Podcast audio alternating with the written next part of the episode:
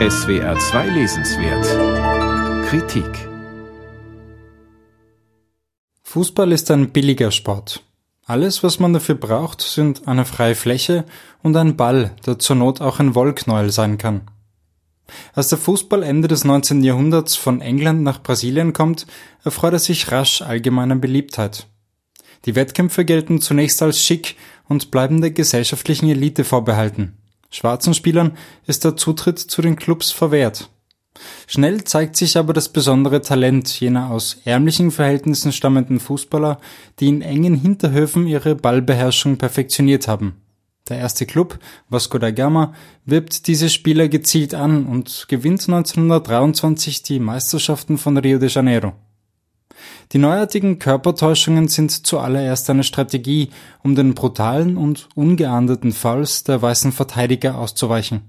Daraus erwächst eine neue Spielweise, kurze Pässe, Dribblings, die das englische Spiel der langen Flanken nach vorne ablösen. Die Ära des Joga Bonito, des schönen Spiels beginnt, die 1970 ihren Höhepunkt erlebt. Die WM in Mexiko wird erstmals weltweit live und in Farbe ausgestrahlt und die ungemein kreative Mannschaft rund um Pelé prägt das Brasilien-Bild nachhaltig. Olivier Gees zeichnet in seinem Buch Lob des Dribbelns diese Geschichte nach und porträtiert die wichtigsten Dribbelkünstler ihrer Zeit, von Garincha über Maradona bis Lionel Messi. Parallel dazu fragt Gees, welche gesellschaftlichen und kulturellen Realitäten sich in dieser kleinen Fußballgeschichte widerspiegeln.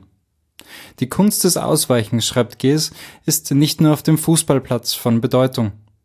Wer in einer Gesellschaft bestehen wolle, deren Eliten sich hinter einem undurchsichtigen Rechts- und Verwaltungssystem verbarrikadiert hätten, müsse sich auch im sozialen Dribbling üben.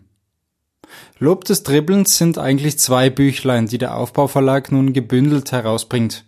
Das erste über Brasilien entstand im Vorfeld der WM 2014, das zweite über Argentinien 2020. Es sind sehr persönlich gehaltene Mischungen aus Essay und Reportage, die von der Begeisterung des Autors für den Sport und dessen südamerikanische Ausprägung getragen sind.